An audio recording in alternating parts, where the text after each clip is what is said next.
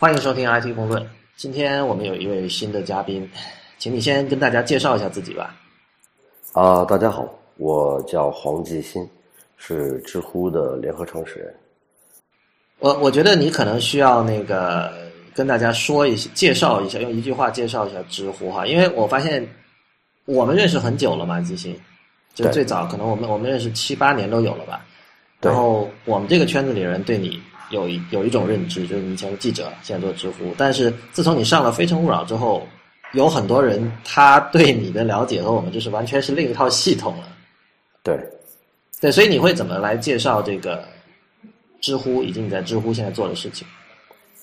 呃，一一句话介绍知乎，知乎就是一个让人们能够分享脑中的知识、经验、见解的一个地方。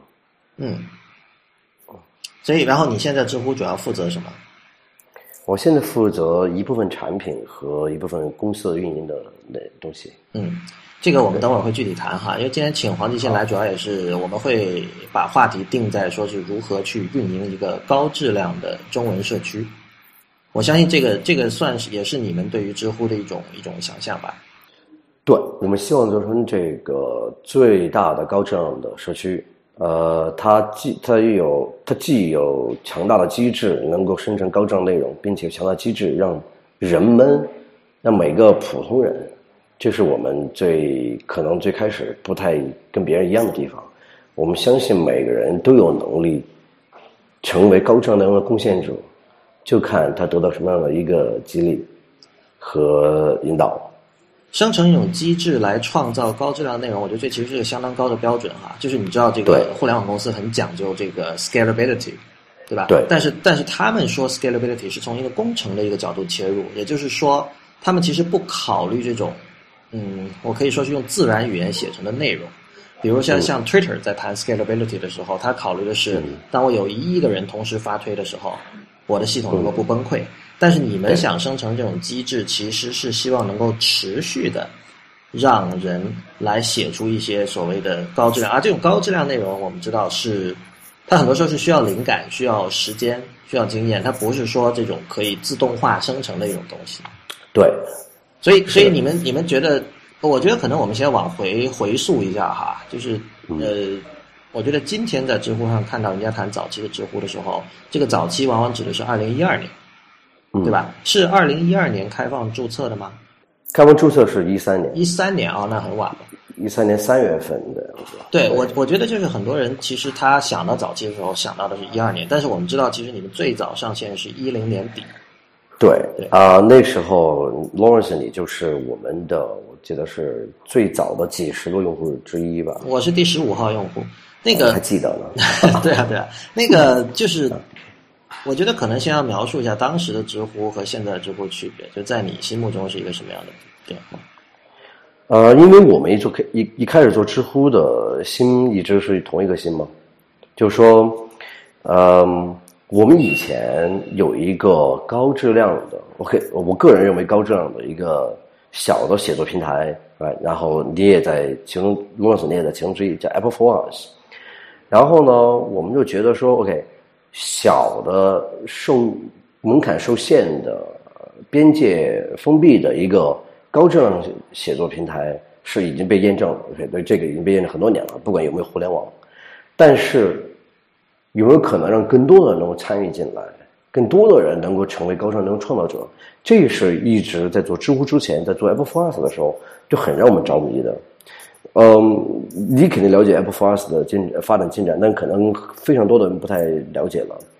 Apple for Us 的时候，那时候其实很多作者是我们不认识的，包括像 IT 工作里面你经常聊到的 Rio，那其实，在 Apple for Us 之前，我们是不认识 Rio 的。对对对，就不知道从哪冒出来的一个人。对呃，也不是冒出来，是张亮吧？因为张亮是 Apple for Us 的这个这个这个发起人，就是 Apple for Us 的作者呢的发展，是我们看见谁哎觉得脑子挺有料的，然后就跟他说一声，然后问他有没有兴趣一起来写啊。然后你知道聪这 OK，我不说我自己了，我说其他人好。对对，Apple for Us 的其他作者很聪明嘛，那聪明人会被聪明人吸引嘛，然后会说 OK 好啊，我过来试试，然后所以就加入进来。所以其实很多 Apple for Us 的后面发展来的作者都不是呃原先认识的人。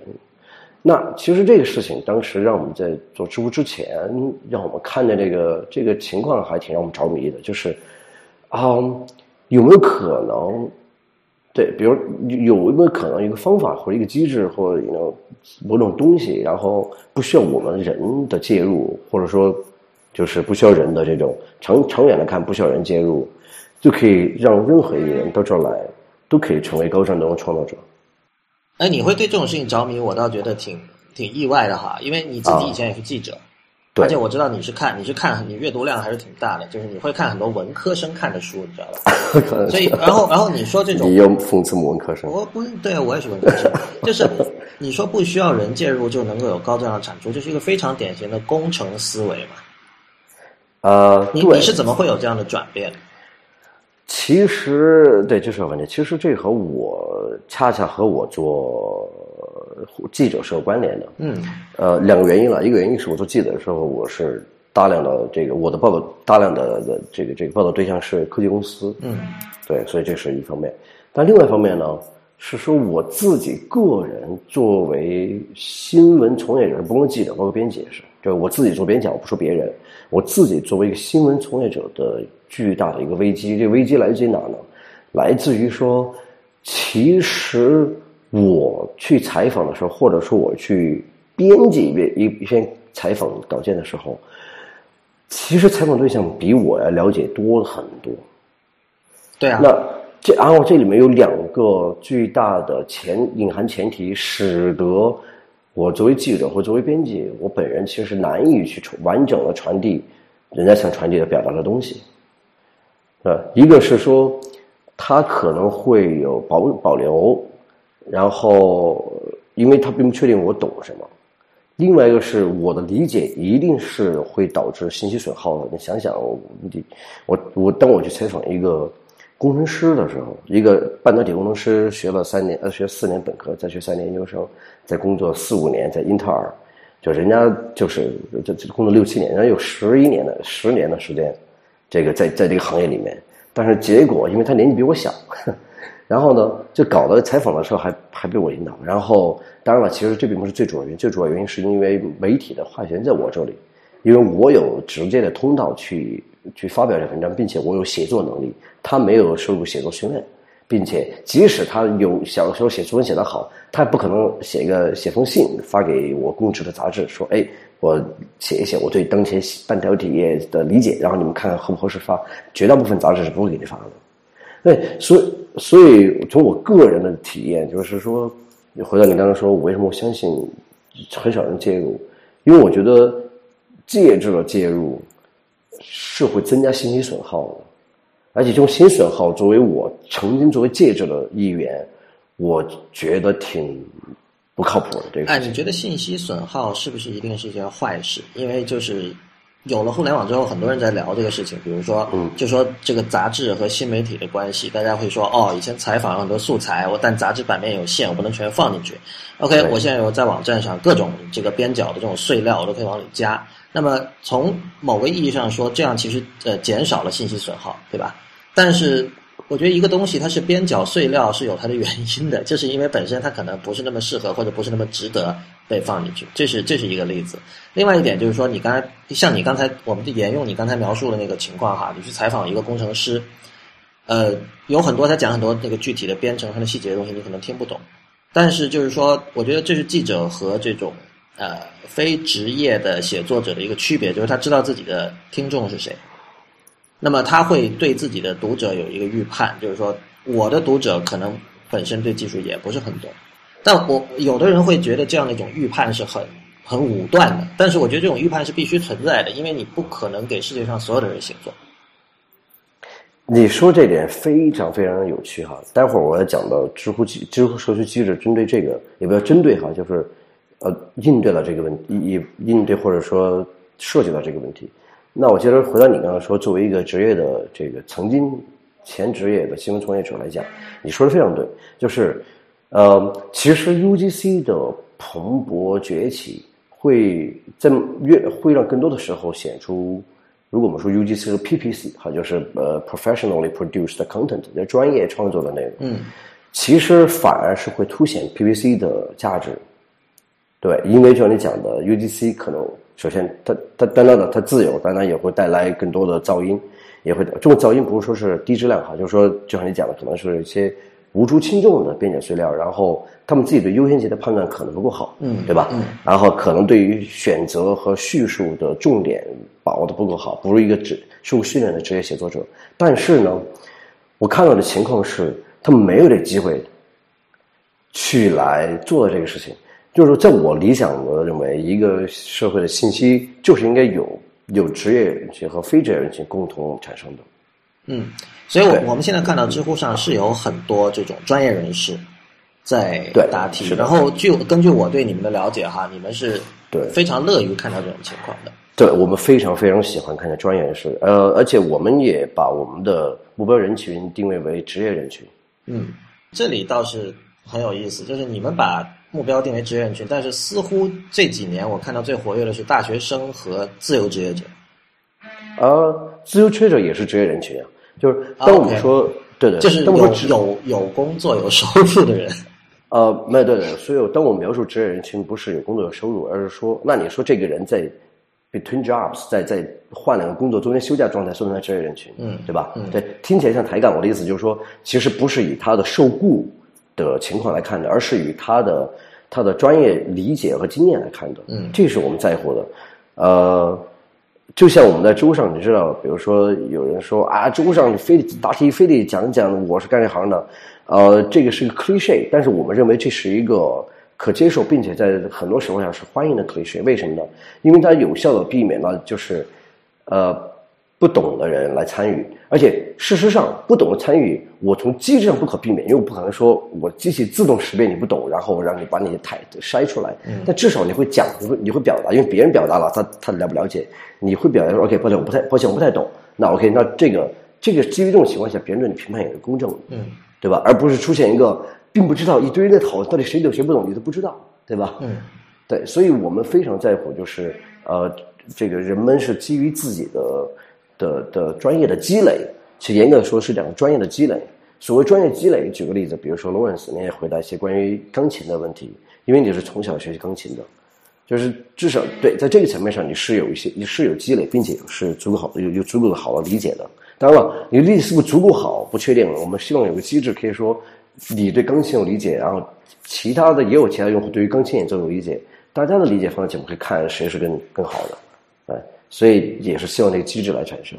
我觉得呃，在传统的这种媒体写作有一点哈，就是说你刚才说的好和不好，很多时候对于普通人来说，他是从光，他是根据光环去判断的。这个光环包括他拿过什么奖，他在某某就是很有权威性的杂志上发表过东西，他出过书，呃，然后甚至他很有钱，所以这些东西都可以成为他的一种认证机制。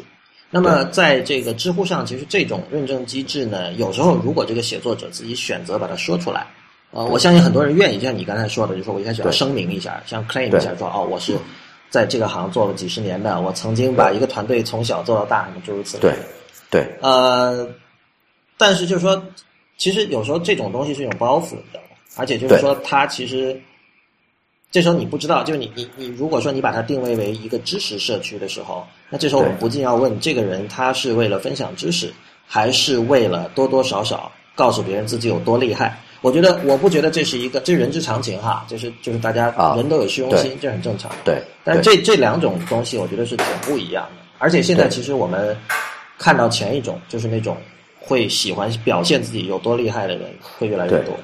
对，呃，我觉得就是这当这个机制这这个最完美的机制状况下，当你的表现，就是我不管你的动机如何哈，嗯如果你的表现是有助于别人判断你的，对吧？嗯对，有助于别人判断你的，那你的表现，呃，表现出来，不管动机怎么样，都是对别人有帮助的。同时，你这个表，你这个 demonstration 也好，manifestation 也好，其实本身对你自己也是一个呃要求和束缚，嗯对，对吧？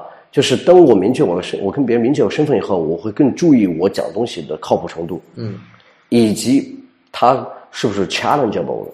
嗯对，就是对于一个人来说，这个是这是这是相应的，就是相对应的。就像就像为什么我会强我我们会在乎这个懂和不有经验和没经验的人呢？因为你知道，这个这个，呃，有些人在，呃，我说两种两种对比哈，一种对比就是，呃，有过有过经验有过经验和没经验的人，他们的回答很有可能是很相像的，嗯但是实际上我们还原就是知乎还原我们做知乎的那个那个那个那个初始的那个想解决的问题。当我遇到一个问题我不解，我想寻求懂的人给我一些解答或者解惑，或者说一些一些点拨或者一些分享的时候，我会找什么人，或者我期望能找什么人，对吧？然后这个事情我不懂的，说一个我懂的。当我在我懂的一个领域、一个行业，我想希望跟别人交流的时候，我想找什么人？对这个，你你说到这一点，就是说，其实是知乎具有一定的实用价值，对吧？呃，对，本来就是我觉得任何一个互联网产品本身，它都应该解决解决人们的一个痛点的。如果一个一个一个任何产品不解决痛点，这个产品本身也是就无足轻重。但是痛点分几种哈，有一种就是说，你说真的是，比如说我现在工作上需要一个事儿，就类似于呃帮忙写作业那那也是一种痛点。啊那当然这个我知道你们是不鼓励的，但是有一些其实是比较微妙的，比如说我不是直接给你一道做老师给我的作业题，或者我在职场上碰到了一个困难，然后我去问，或者说我实际生活中遇到了一个比较冷门的一个难题，我去问。对对。呃，这是一种痛点，但还有一种痛点，其实就是人们对于信息消费的那种需求。对。这种痛点，你可以说不是那么痛，或者它是一种慢性的痛，它不是说马上要解决就不解决就受不了了，但是它时不时需要每天要给自己来一管儿那种，对吧？对。所以，所以我觉得，其实，在过去几年这么一路看下来，哈，嗯。呃，这种来一管的需求是越来越多的了。就是嗯。我们越我们越来越多的把这个当成一个公共的发言空间，嗯。呃，然后有的人把它当做一个找选题的地方，有的人把它有的这个业内的从业人士把它当成一个找热点的地方，就诸如此类的。刚刚我们谈到机制问题哈，就是你们肯定也发现了，就是现在有很多人在 hack 知乎的这个机制。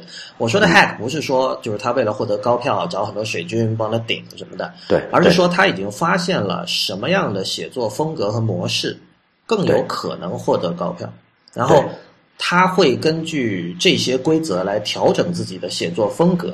这里包括比如说这个分段的频率，包括这个就是这个小标题的多和少，诸如此类的，他会用这种方式让自己获得高票。这个其实这个很有趣，就是等于说这个是机制在影响着写作本身，影响着文字本身。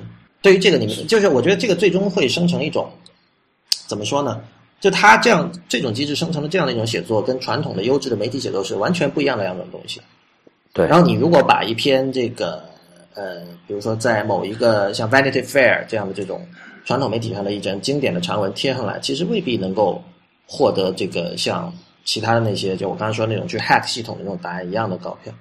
对，嗯，这是个有趣的有趣的问题啊？为什么呢？是因为其实当你试图去建造一个建造或者说发发展一个机制的时候，对不停挑战这个机制的这个这些那些案那些案例那些 instances，其实是很值得研究的。嗯，对，就尤其说对一个你渴望一个机制的一个一个建构者来讲，设计者来讲，因为你你你一定得需要这些 instance 来来，就是不是说是你你你渴望他们出现哈，说第一，他们必然会出现；第二，他们出现才有可能说让你去让机制不停的更新。嗯，对，然后那机制的这个这个更新呢，就是两种方式，一种更新，一种方式就是机制的设计者或者说参与者来看，我们说 A K 面对这种情况，我们应该怎么去调整？还有一还有一种就是机制自己本身能不能自我调节？那不妨谈一下，就是你们你们你们的这个机制是怎么样的？我们知道，就是所有这种管理 UGC 的这种，基本都是通过算法加人肉两啊、并行。对，范对范老说是可以可以说是这样，大家都是希望到人肉，但其实你的算法加人肉的做法是不太一样的嘛，对吧？对，但是然后每家公司其实有自己的偏向嘛，比如像像对 Quora，它就非常强调说靠算法。你会看到 Quora 几乎好像他们几乎所有的人都是工程师是吧？你去过 Quora 的办公室，我记得。呃，我们的很早很很多很很多年前了，是，对，对。但基本他们就是说，我觉得他们应该百分之八十是工程师。他们绝大部分是工程师，的确是这样。工程师和产品的，对，工程师最多了。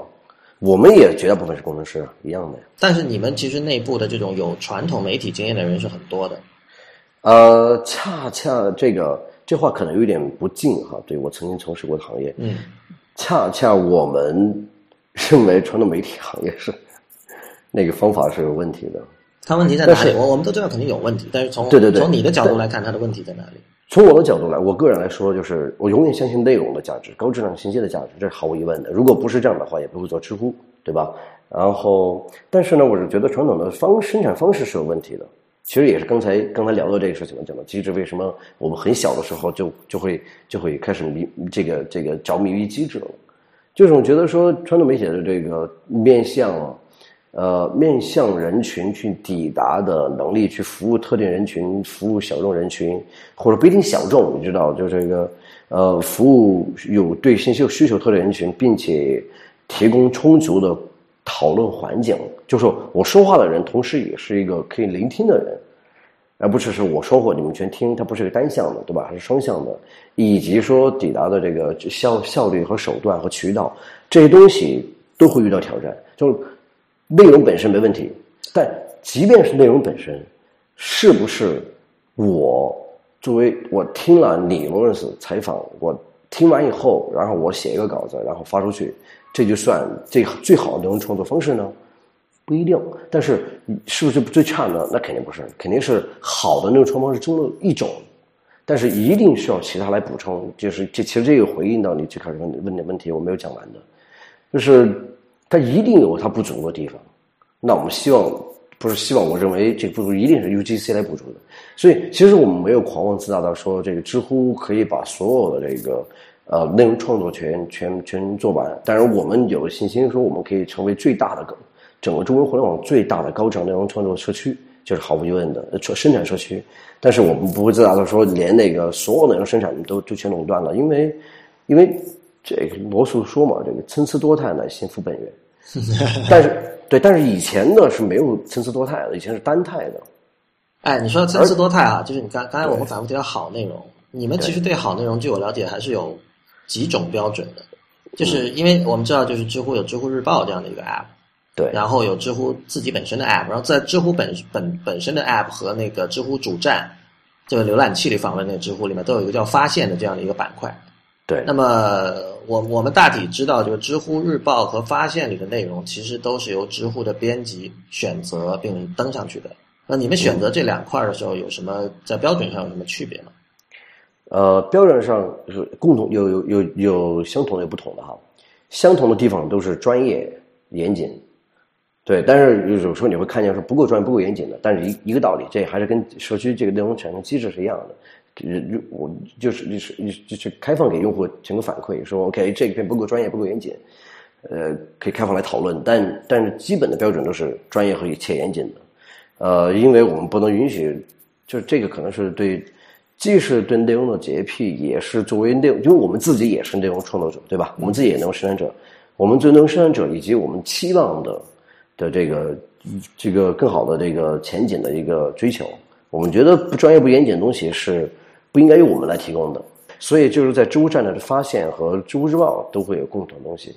那它的不同点在哪儿呢？就是场使用场景嘛，使用场景就是发现就是一个发现使用场景是使用知乎社区的用户，当他社区里面看了很多东西以后，然后他想要增加一点，就是他已经看过东西的一些。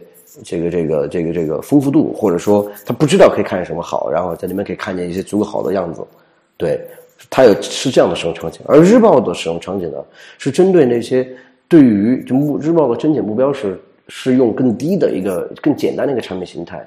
就像我在那个知乎的这个日报为什么为什么做知乎日报那个答案里写的。那个那个答案看起来有点这个这个小 cliche，我必须得承认这点。但是但里面讲的表达东西是真实的，就是我们要让这个能够抵达大众更好接受的东西呢，去更快的去完成高质量内容向大众的这个这个这个这个抵达。呃，那什么东西更容易抵达大众呢？比如这个产品形态更简单。所以你看，知乎日报是一个比知乎社区什么现在更简单的一个东西。就你的意思，他们你不在乎知乎日报的人注不注册知乎账号？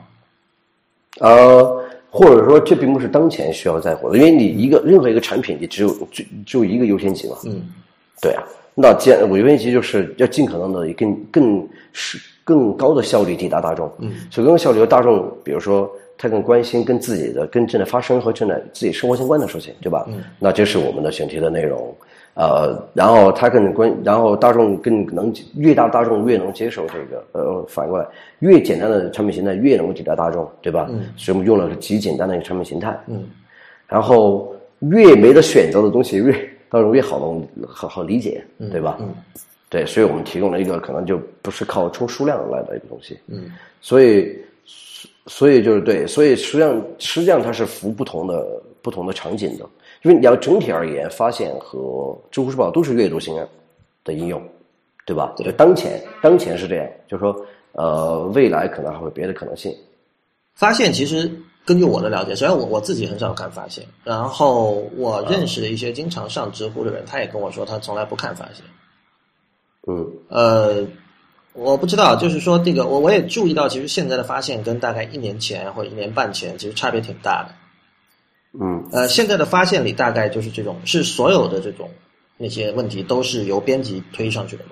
嗯，对，我就说嘛，因为使用场景不同，你刚刚讲的是说，对于站内社区用户来说，呃，它的使用主要的使用发现场景，一个就是我觉得我看了很多很多好东西了，但是我还想看一些其他的我不知道的东西。嗯，然后一个就是我不知道有什么可看的，然后你你跟我你跟我讲一讲有什么可看的，对吧？那这两个场景还是针对社区用户的来。对，我注意到，其实发现里面有很多被推荐的答案哈，它票数并不高的。嗯，所以，所以你们选择的标准就是说，是一个你们有自己的一套标准，然后这这套标准就是你刚才讲的这种专业性是其中一个比较重要的一点。对，专业严谨是就是绝对是第一的第一位的。换言之，我们可以说发现里的东西没有日报这么易读，是吗？呃，有可能。有可能对，比如说我现在刚刚点开发现啊，我看到的题目：亨利八世最爱他的哪个老婆？汉字特殊古代发音的和表示是如何确定的？如何培养小朋友的科学思维？有什么好书推荐？从事基础科学研究前景很惨淡吗？就这种，就是你，比如说我在地铁上随便碰到一个人，我很难想象他会对这些题目有兴趣。你说的对，你说的对。所以就是，所以就是说，所以日报我们来做一个更面向大众人群的一个筛选嘛。嗯。就是呃，日报是的，是知乎一内容的一部分内容的一个一个展现，嗯，抵达抵达更大的人群。那呃，专业的人会通过里面专业的内容看见，说这里面有一个，这里有一个社区是提供专业讨论的，嗯。而以往在中国互联网是不存在这么一个地方的，比如说呃，有人懂海上搜救，那当马航发生事故的时候，谁这些懂的人谁有能力去表达表达他们观点？嗯。然后有人懂这个这个这个这个这个这个爵士乐，那当大家对一些就很莫名其妙的一些一一些错误的欣赏方式在表示认可的时候，那谁就谁有可能出来来来也不一定纠正，但是告诉大家，实际上我们并不是这么看这个东西的，就是我们会希望说，对啊，这就是能够让专业的人看见，说 OK，如果你有脑子里有专业的认真的东西，这里有个地方是可以让你输出的。这是同时呢，我们又通过大众方式来抵达，嗯，这也是日报要做的事情。根据你刚才的描述，就有点像说日报是一个真的像一份印出来的报纸，是你们精心选过的。然后，而这个知乎主站其实像是你们的一个编辑室。那么这里又有一个问题，就是说我们之前也聊过很多哈，就是怎么持续的让这些人能够生产内容。那么我其实我自己现在知道有一个答案，就是你我可能你看过网上的一个漫画，就是说。一个人他在电脑前面打字，然后他跟老婆说：“这个不好意思，我还没有这么快能睡觉。”然后他老婆说：“怎么了？”他说：“呃，因为 somebody is wrong on the internet。”就就是就是你知道，就是在大家在网上这个聊天吵架的一个很大的动力是，我看到有人在网上说错了一个什么东西，我受不了，我一定要就是哪怕不睡觉，我第一时间也要也要去更正它。我觉得这个是一种你说是虚荣心也好，什么也好，它可能是这种。UGC 社区的一个很大的动力，但是另另一方面就是呃，你们怎么能够来保证不断的有人来做这样的生产呢？因为其实这个问题归根结底是一个怎么处理劣币驱逐良币的问题，就是劣币驱逐良币的问题，在这样的 UGC 社群是不是不可避免？呃，我们不认为是不可避免的。如果如果我们要这么觉得的话，我们就不会做知乎了，对吧？嗯，我们觉得，我们觉得，呃。就是这么讲吧。我们觉得我们不用劣币驱逐良币或良币驱逐劣币，我们就说一个社区是不是可可以保持高信噪比的，对吧？就高信高信息，然后就是信息的比例高，对吧？噪音比例低。嗯，为什么我不用驱逐这个词呢？因为这个这个呃，你很难讲是谁在驱逐谁。我们因为就是在我们不可能自大到说一个任何一个地方信噪比是趋于一的，对吧？嗯，因为它不可能趋于一了。呃呃，大家都追求更高的一个性价比。至少从目前来看，我们知乎现在性价比是整个中国互联网里面是最高的。我同意啊，我觉得就是你如果微观的看，是有驱逐的情况存在的，比如说某个用户因为某个事件出走，这是微观的驱逐。但是整体来看，其实因为有人走，同时有人进来。对，可能有新的人可以写出更好的东西可以进来，所以整体来说，我觉得你刚才那个判断我还是同意的。是整体而言，为什么我讲到这个词呢？就是因为就是人为什么我说用新的比，没用略略比驱逐良币？是说人们一个好的内容创作者，他会因为什么留下来？是因为劣币驱逐良币留下来？呃，良币驱逐劣币留下来，还是因为新的比高留下来？我我觉得你你是想显得自己比较 nice 的，但其实是一个意思。呃，你你把别人说成劣币和把别人说成噪音，我觉得并没有没有哪个更加 nice。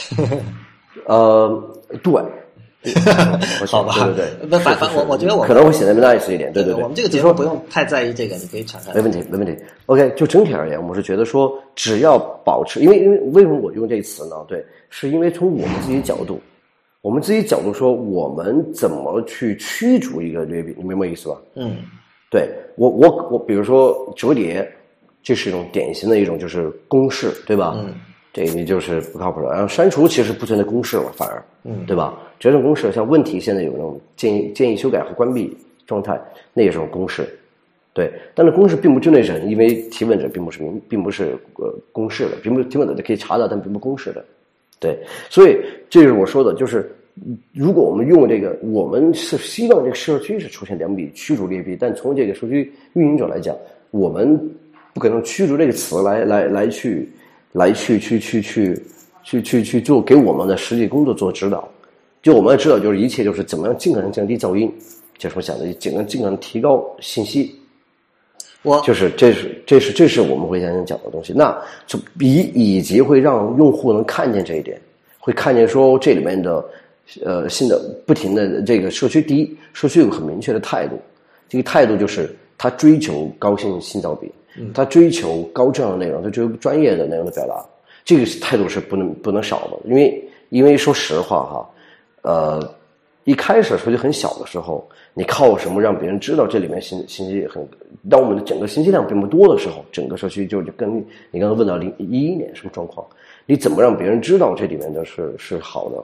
而且大家都知道你你现在小，对吧？所以你现在这个信息性价比很高。然后，但那时候的用户，包括你是第十五号，包括很多其他用户，为什么会相信他们接他们接下来还是能够对这个社区有信心？是因为我觉得首先。明确这是追求什么，然后明确追求，并且是向社区传递，向用户和向我们自己内部也传递的。在基于此，然后我就不停的调整，又回来说调整这个机制。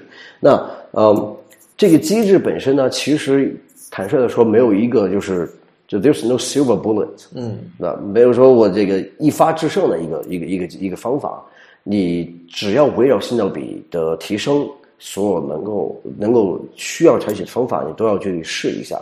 然后以及并且不断的优化这个方法，对，而且这个是一个无止境的工作。哎，对呀，是个无止境工作。但是至少我们能，我们已经做到说让别人看见这这帮人做了三年没没没做死，对吧？我我觉得调节信噪比有一点哈，就是其实是有两个滑杆，有两个 slider，一个掌握在你们手里，一个掌握在用户手里。因为我们知道用户可以去去去关闭，是停止接收某种某一个话题的这种什么东西，对吧？可以拉黑，可以这样，可以可以那样。我觉得这个这就有点像两个人在一起做一个菜哈，然后就是大家对于这种调味料的这种用法，其实未必是统一的。对，我觉得这个这个东西其实挺难拿捏的，就是是呃，可能用户最终因为人都很懒嘛，他最终还是希望说，哦，如果你这个知乎作为一个系统，能够帮我把这些这个参数都调好了，用这个预设值，我就可以达到最高的信噪比，那是最好的。对，对。但是另一方面，就是还有的人就是说，比如说我就是这种。呃，属于就是要给自己找麻烦的人，就是我我一定要自己有一个 slider，我我 我受不了说你你给我把这种预设值都调好了这样一种状态。对，对，呃，你你这个比方很有趣哈。其实，其实你刚刚比方这两个 slider，在我听来，一个是公共 slider，一个是 person 一个个人私私人 slider，对吧？嗯就是说，私人 slider 就是我只好我只要管好我自己的这个出口入口，对吧？嗯。然后公共 slider 是说，OK，他们来管好这个整个公共区域的出口入口。嗯，我觉得你刚刚说的说，很多用户觉得说，好啊，你我别麻烦，你帮我做好好了。我觉得这并不是一个错误，呃，并不是一个，我赞同这个判断。就对很多人来讲，你你坦率的说，知乎时报不就是这么一个东西吗？对对吧？对对，其所有所有的旧媒体都是这样的东西啊。呃，对，但我们把知乎日报，对，刚才我没有回应你什么是媒体，因为我们其实不用再次限制，但是我知乎日报我们可以把它视作一个固，我给你一套一个 set set pack 的一个一个 timeline，知乎 timeline，对你可以你可以这么理解，其实。这样的东西其实很多，你知道吧？而且而且现在这种就是这种 curation，对对内容的 curation 已经延伸到实体世界了。就是是的你像是的美国现在有一个叫 Loot Crate 的一个创业公司，它是你对每个月付二十美元，它给你挑每个月挑一套这个 geek 玩具，比如说各种什么星球大战的公仔，什么什么贴纸某某小东西，它可以给你组成一套，然后寄给你。对。这个我还觉得这个和挺挺惊讶的。不，这个和当年一二一一年的一零年的时候，美国的一个网站叫 Shoedazzle，后来没干下去，被被 Amazon 收购收购了。哦和 Shoedazzle 的理论理论理论是一致的，所以理论很早期的。Shoedazzle 就是说，你你你你知道一个人很难去，他是买鞋嘛，就是你也是你给我付一个年费，我每个月送你一双鞋，对，然后就帮你去定，帮你去挑一双合适你的鞋。就相当于你自己有一个 personal shopper，你知道 personal shopper 是一个很这个这个对富人才玩得起的东西，嗯对吧？嗯，对呀，说来的说，相当于是给一个普通人提供这个这个 personal shopper，要把它民主化了。呃，其实民主化这词很有趣啊，你我你很难你说它是民主化吗？我觉得应该是这个门降门槛降低，门槛降低就是民主化，不，我因为我我指的民主化就是指门槛降低了。呃，民主还有民主参与呢，还有人民参与呢，对吧？对啊，这比如说这个，比如 personal shopper 这个门槛没有降低啊，那比起你去找一个活人帮你挑，肯定就降低了的呀。而且，呃，哎，对，其实 personal shopper 里面也后面也是活人了，其实，嗯，对，所以对，回到你刚才说的也是这个两个 slider，我觉得很有趣在哪，就是说，呃，其实会有一部分用户，就是说，这个你看这个这个社区的发展，互联网发展是一定会有一个一个比例一定比例的用户，如果你给他足够的激励，他们是他们是愿意所所谓激励不是动不是给他们这个动机哈，就是他们呃不是给他们动力，他们自己是有动力。然后只要给他们适当的这个 facility，就是这个适当的 facilitation，适当的给他们满能够帮助他们的工具，是有一定特定比例的用户愿意参与到去做 public slider 的调节的。对这个我没有看到，就是有很多这对种志愿者会去，比如改问题、修改这种标点啊、格式啊，包括我自己也经常做这样的事。对，然后而且我们接下来还会更多的去去把这个呃，就公众滑杆的这个这个这个调节权更多的交给用户。因为举个例子，比如说像呃像折叠，然后我们一直是这个有算法有人工干预，但实际上呃我们觉得说，因为当你的答案越来越复杂的时候，呃你光靠机器这算法这个机器自学习其实是很挑战的。嗯，对吧？它不像说我只是这语义分析，对，其实是否没有帮助，光靠语义分析是很难的。至少在强 AI 出现之前是不可能做到的。对，对，所以我们接下来我们会把这种，但我们觉得人的判断还是相对比较靠谱的。我们会把这个，呃，至少说很明确没有帮助的答案，对吧？就是说可能比较复杂的呢，可能慢慢再看。但至少说，相当一部分很明确没有帮助的东西，判断是可以交给有判断能力的用户的。嗯，然后比如包括现在很多答呃问问题的建议关闭和和关呃建议修改和关闭，其实这些这些问题的低低质量程度是也是很明显的，或者至少说对于有判断能力的用户来说是很明显的，它不是它它需要的争议是很少的。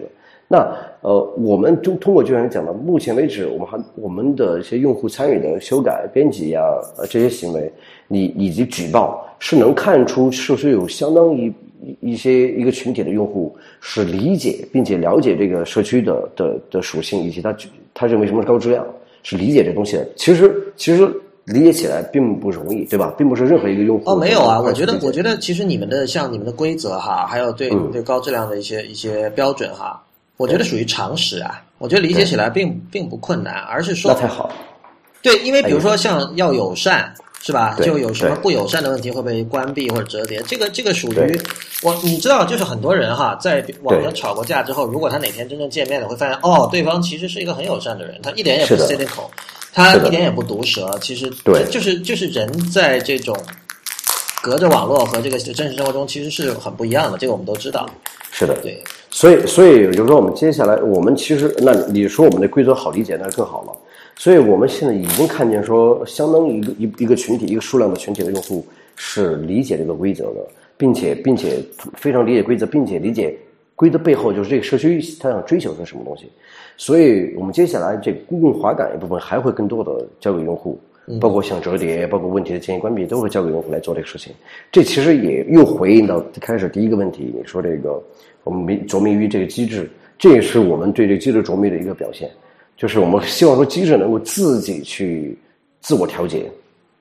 我不知道你有没有看，就之前我发给你那篇那个 John Siracusa 写的文章，那他写的是跟听众交代一下哈，就是他是写了一个关于呃 PS 三上的一个游戏叫 Journey 的对一个评论。那 Journey 可能大家很多人玩过啊，是是其实是个华人陈星汉做的一款游戏。对，那么他也在他在知乎上，啊，对对对，他之前答过一些问题，我记得。对 Siracusa 就是他可能应该说是英文世界最力推 Journey 的一个人。然后他这篇文章讲的就是说，呃，因为他也参加过很多这种线上的社群的讨论和这种争论，然后他就本来是觉得说很难有这样一种机制，让就把人的身体中这个就是善的一面去唤醒。嗯那但是他说 Journey 其实让他看到了希望，但然后他说 Journey 是怎么做到这一点的呢？嗯，就是有很多很多的限制，就是你在 journey journey 里面能够做的事情是是被严格限制的。就是你你具体有些例例子，可能这个我这里就不说了，大家玩过会知道。那这个其实是也一直是我想问你们的一个问题哈，就是可能很多人有在知乎上关注我的话，知道我是经常是关闭评论的。对。呃，然后我也经常就试试写文章或者写答案，说这个评论不是一个好东西。然后之前就是包括像张亮还有你们一些人，就是有时候问我一些意见的时候，我都说关闭评论，默认关闭评论，其实会是一个很值得去尝试的一个东西。但是，嗯但是我这里其实并不是说，就是可能有人觉得关闭评论不是一个好事，有人觉得是好事。但我说的不是具体的这一点，而是说怎么看待限制。嗯就是说，当你对用户的限制增加的时候，可能会气走一批人，但是事实上，其实你可以通过这种限制去限制他们做坏事的这种可能性。嗯。有考虑过这样的做法吗？呃，如果你要这么讲的话，其实这个是一个很有趣的一个呃社会工程学的实验。对啊，你你你知道，现在现在对于一个答案，一个用户可以做的事情是很多的，甚至有点太多了，在我看。对，呃，对，所以我就说的是说，整个知乎做的事情是很有趣的一个实验。嗯，其实你你个人认为说，我个人关闭评论，让我认为好的社区都应该关闭评，或者好的如果致力于这个这个这个呃高质量内容创作的，是可以考虑采取关闭评论这个这个这个做法的。而在我们看来呢，其实恰恰我们的一个基本思路是，怎么样在不做硬性限制的情况下，硬性限制，比如什么硬性限制？举个例子哈，举个例子，比如说你提问题不好了，那别人举报你可以被关闭，甚至甚至如果很不友善会被删除，对吧？嗯。那人们会说，为什么你不一上来就限制人们提问题呢？你看，这就两个思路的对比。那就是在这条光谱上，就是你举了一个一个极端的例子，就是但是、呃但是这条光谱上中间是有很多灰色地带的，就是限制限制，这同样是另外一条滑杆，就是你这个限制你加多少怎么加，但我觉得是。我跟你的一个分歧在于，呃，你刚才你刚我不知道我理解对不对，但你刚才那番话似乎在暗示说限制越少越好。啊，不是，不是，而是说我们通过什么方式来去保证这个社区尽可能呃少人工干预。比如说你上来设限制，其实也是人工干预，对吧？我就是我觉得那不是人工干预啊，那是制度啊。比如说，如果我把这个评论做成默认关闭，然后如果你想开，你可以通过点击把它打开，这是一种制度，这不是人工干预啊。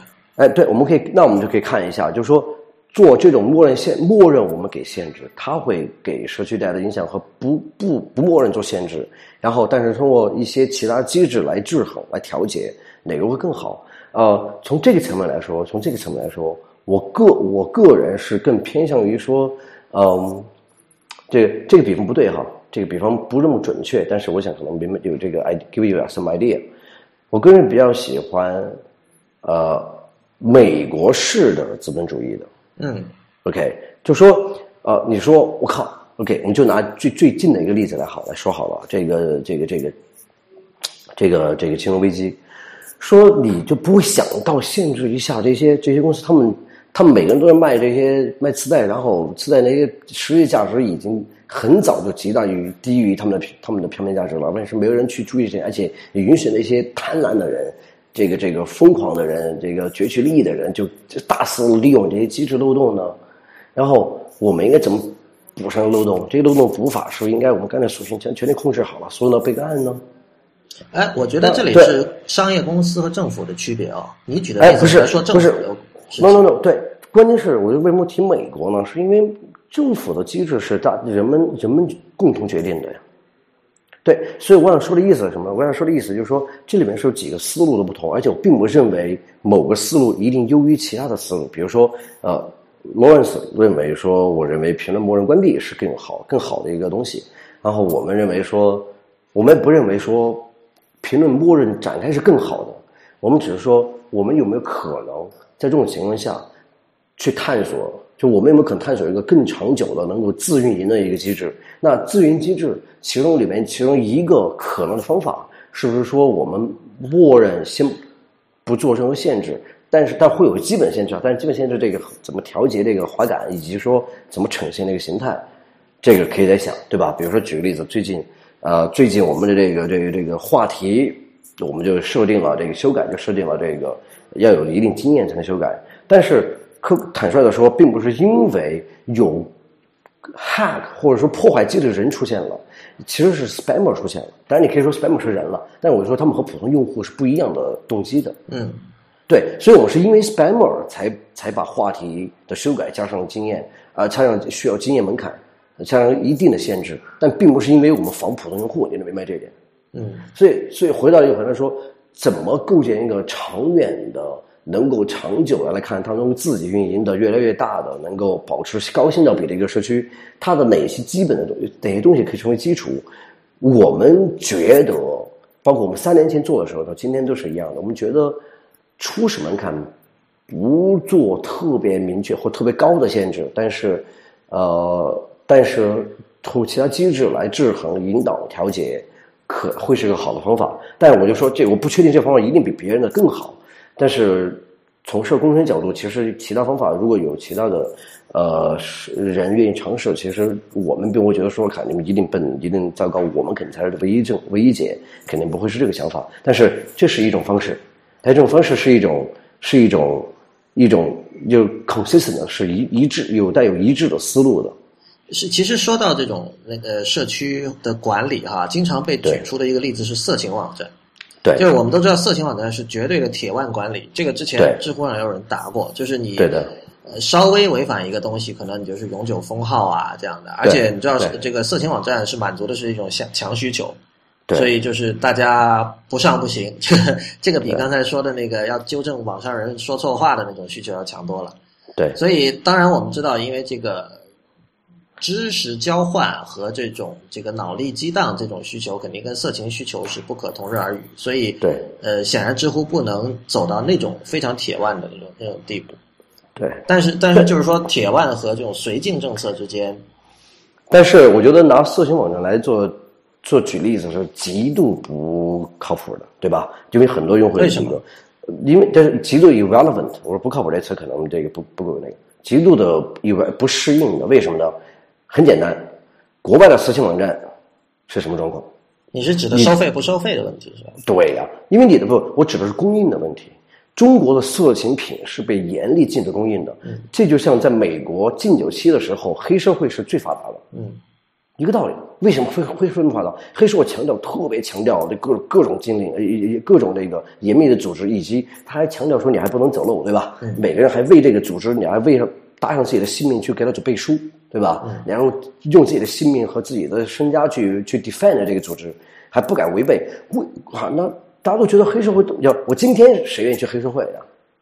那为什么那时候就是因为禁酒禁酒令使得黑社会更发达了？然后组织更严密了，形式更有逻辑了，然后那个犯罪更有组织化了。那就就因为供应不够嘛。你当你当人们都想要喝酒，然后你酒不提供的时候，那那能够提供酒的人当然就最牛逼了，这毫无疑问的。那色情品是一样嘛？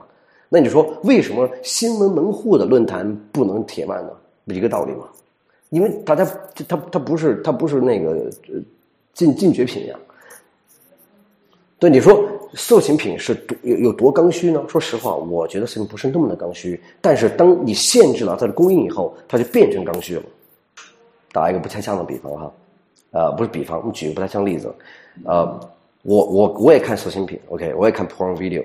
然后罗 c e 你应该，我估计你也看。你上一次看是什么时候的事情？我上次看什么时候事情？其实我不知道你，我常说我，我消费 porn video 的频率很低很低的。嗯，对呀。但你说完全没有吗？也有，但是很低的。所以知知乎其实是 intellect intellectual porn，可以可以这么理解。我哦，我觉得呃，我但如果你说如果你说在呃互联网的发展使得到知乎出现之前，很少有或者说非常少有人会致力于创作高质量内容的话，那呀。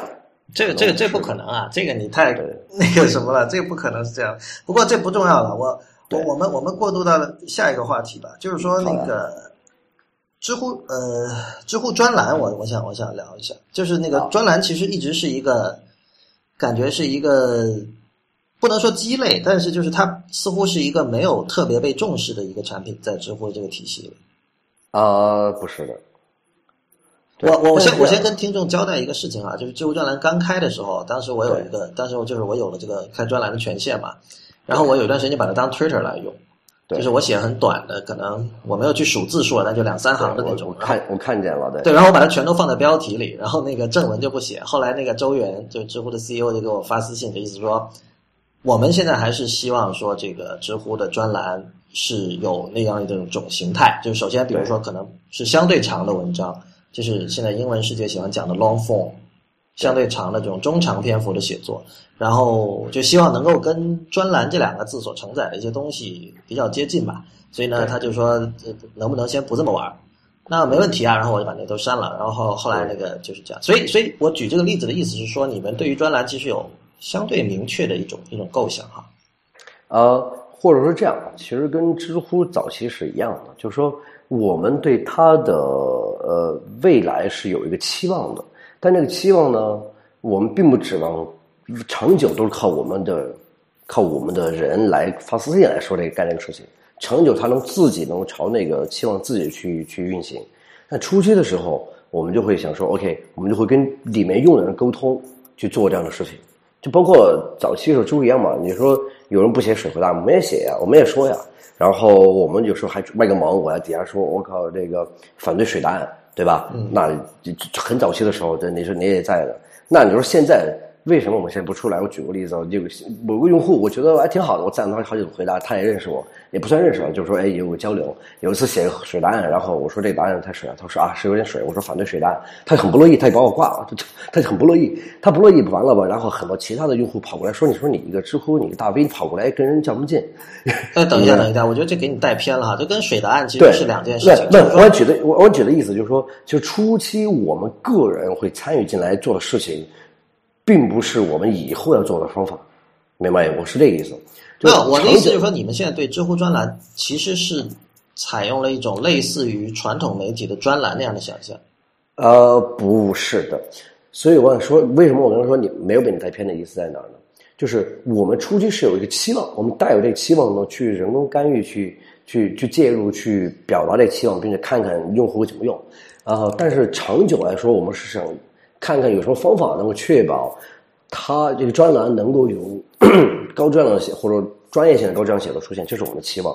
我我觉得专栏是这样哈，就是说我为什么不在上面写长的东西？很很简单一点，就是我我的写作是可以卖钱的。对，就我作为一个文字可以卖钱的人来说，我不愿意免费的在一个呃，就是比如说你们的那个叫 terms of service，其实是有权利使用我写的东西的。那么这样的一种一种合作关系，在我看来是不成立的。嗯，所以这这个也是我说，就是说，如果你们会希望这个知乎专栏能够成，因为因为我不知道哈，现在专栏这个词很泛滥，但是其实专栏指的是你要看的是这个人的观点。对的，你不是看干货，你是看湿货的，你是看，因为干货很多地方可以有，但是你你是专栏多数是它是跟追看这个概念是联系在一起的。比如比如说我喜欢看麦克的东西，那么麦克专栏我就会追看，就是这样。对，所以其实他是在塑造一种个人品牌。那么这里其实是有一点矛盾的，就是说，呃，因为我知道你们肯定最终也是希望中文世界能够有更多更好的东西写出来。那这样的话，怎么解决这个回报的问题？对于创作者，嗯。有有想过这方面的事情吗？呃，呃，不是，我就想说，专栏就是是 OK，你可以说，因为传统媒体专栏，它就变成是一个只有观点，对吧？对吧？但是呢，我会觉得它不一定是观点，它讲一个报道也行。我举个例子哈，我举一个例子，这个这个这个，比如说，对于在美国的媒体里面，报纸里面。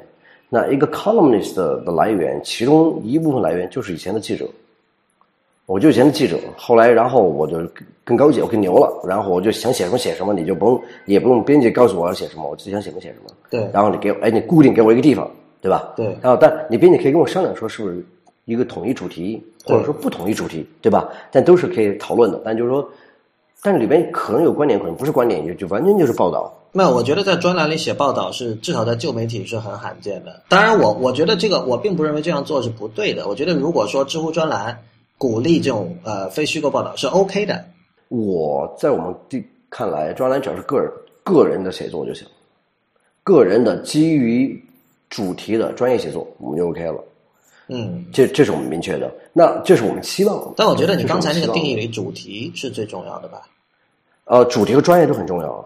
专专业是显然的了，专业就是整个知乎社区的一种追求。但是但是有主题和没主题，我觉得是极大的区别。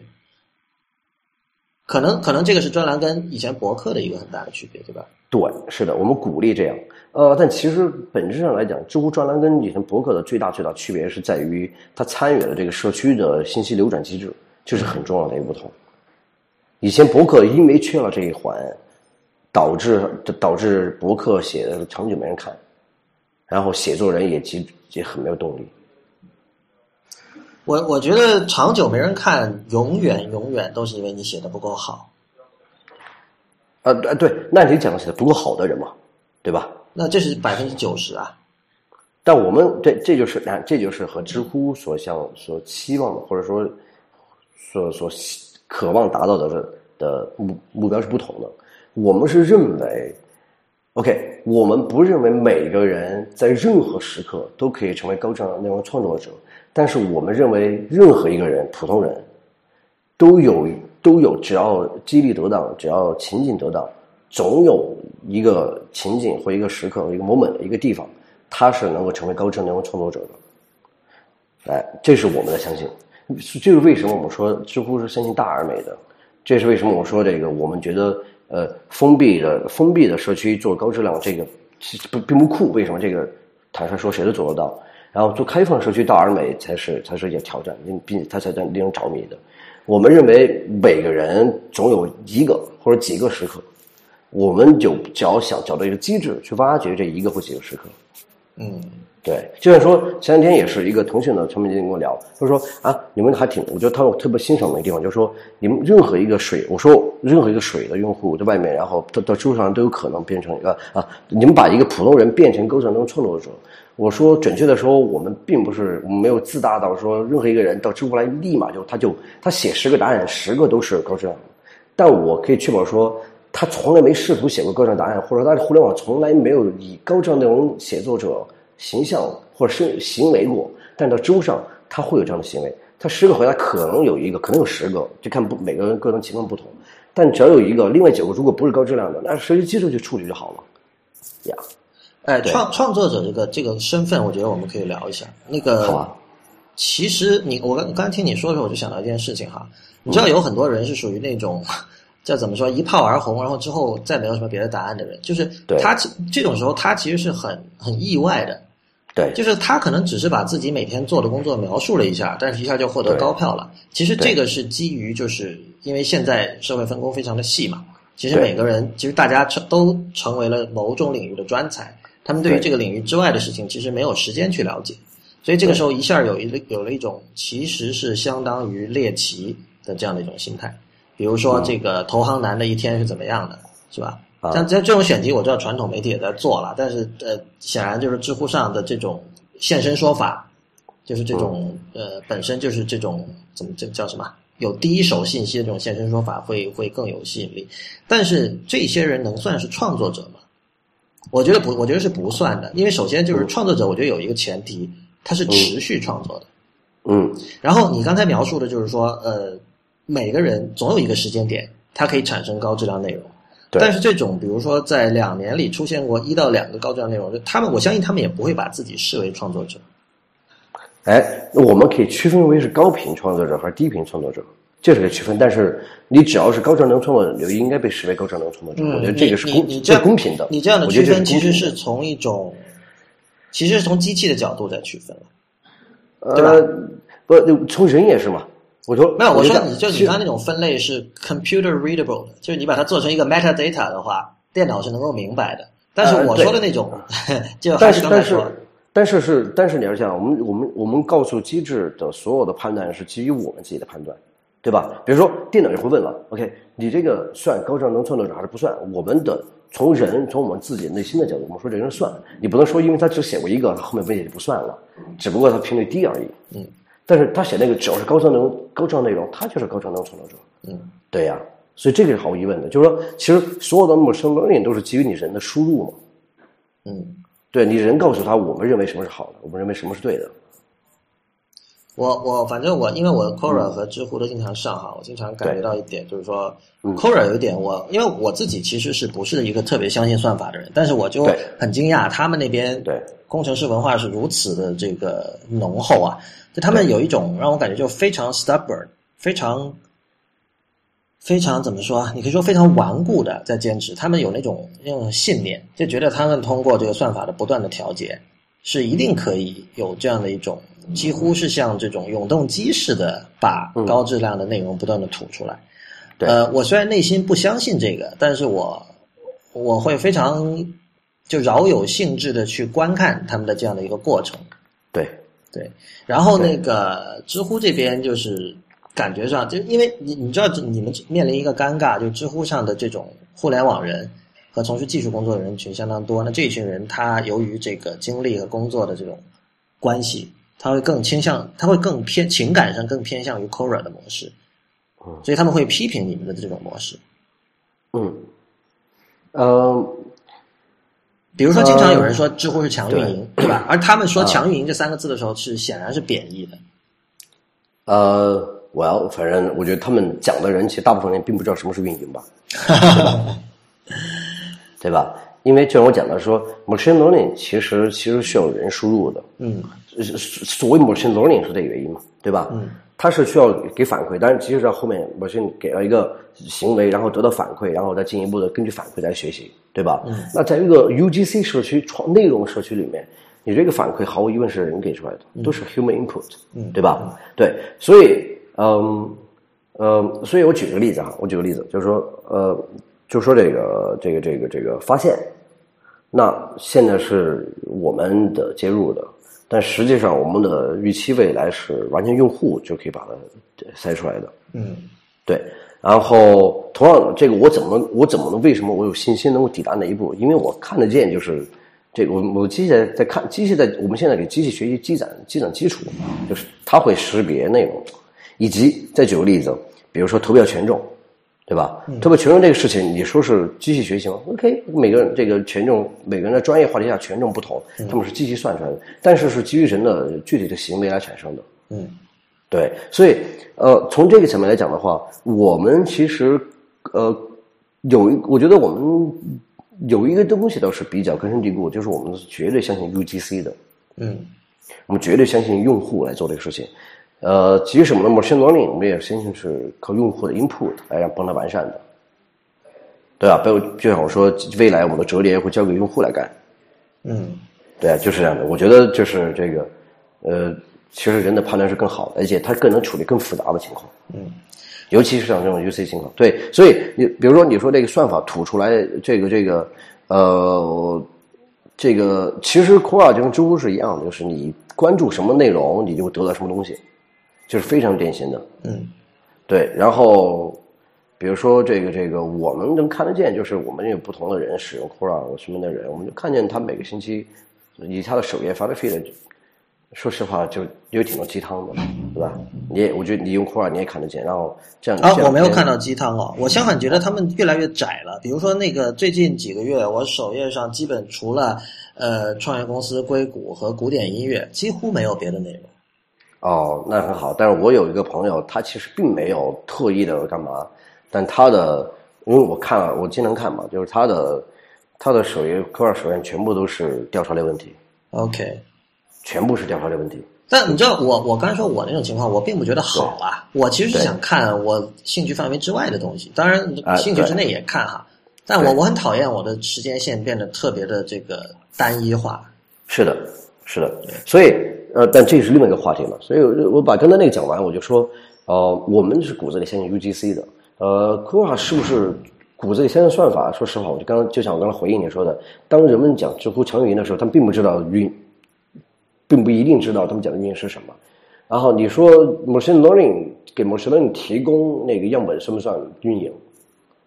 明白对吧？啊，不对啊，不对啊，这个其实是在怎么说啊，就有点小小抬杠哈。我觉得你就是啊啊你说这里说说的运营，显然是指人肉运营，就是就是说白了就是编辑推荐。哎，对，所以非常好。实际上，知乎的编辑推荐里面只有发现，嗯哎，对，其他地方是没有编辑推荐的。嗯，你要想到这点，而且发现的适用的场景也很明确。你你们有时候有呃有没有会觉得就是你们对于一些争议性事件的介入过深了？因为这个是一部分人的看法，就是因为你刚才提到说你相信 UGC，并且希望用一种机制保证这种长时期的内容持续的高质量内容生产。那从这两句话听来，就是说，当如果发生争议的时候，就是知乎是不是应该退居二线，然后让用户自就是自行调解这样的状态？但是之前的几次事件，其实知乎它进行了其实相对深入的介入。呃，对，其实我们一直找这度吧，我们是希望我们不要介入的，你们是希望你们不介入的，是吧？对，我们希望我们不介入但是呢，我我们又又不希望看见这个社区变成一个吵架的地方。哎，就是这样。但你知道啊就是因为啊因为现在这个上面，知乎是个很大的地方了，就是完全有可能有一些人他也经常上，但他根本意识不到吵架。就别人在聊的时候，他说：“哎，你们说的人是谁啊？我怎么没听说过对，？”所以从这个意义上说，就是说，吵架是不是那么真的是那么严重，还是说，OK，你让他们去吵没关系，因为反正所有的吵架最终都是有个终点的，到那个终点，自然再过了一两个星期，没有人记得这件事情了。呃，不是的，是我们认为吵架就是吵架和建造高质量社就讨论和吵架两回事儿哈。当，然当然。对我们认为吵架就是就是没帮助的，而且就是会降低品质的。但是很遗憾，我觉得这个是人性的一部分哈，就是大家都爱看吵架，而且最近几个月确实发现，就是有相当多我称之为 meta 的问题，就是啊关于知乎的问题。对，这个我觉得其实你们应该是开心才对啊，就是肯定这说明大家在乎这个地方，才会才会聊这些事儿。然后，但是但是这一类的问题获得了极高比例的关注，我觉得这不是一件好事儿。对，对吧？我们因为呃就这个好像就是大家，因为毕竟我们是为了别的东西来这里的，不是为了说想把这个知乎怎么做好对来这里。对，是的，是的，我们来知乎不是消费知乎的。就是像那个我我以前老说一句就是引用的话，就是叫 “matter is murder”。然后我最近发现，其实在国内互联网圈是有有一个说法，就叫那个评论才是主体嘛。嗯，就是大家去看一个，比如说看一个日剧，就是像弹幕文化带来的这种这这样的一种认知哈。就是很多时候可能那个看剧不是最重要的，看评论可能更有乐趣，但是最终这样会把真正的主体，就是那个剧给杀掉。所以我我刚才的意思就是说，如果关于知乎本身的这种 meta 讨论太多的话，你比如说你喜欢聊音乐、喜欢聊电影的人，去哪里了，对吧？行，那这就是我们今天这期节目也到尾声了。非常感谢黄继新来参加我们这次关于这个如何运营高质量中文社区的讨论。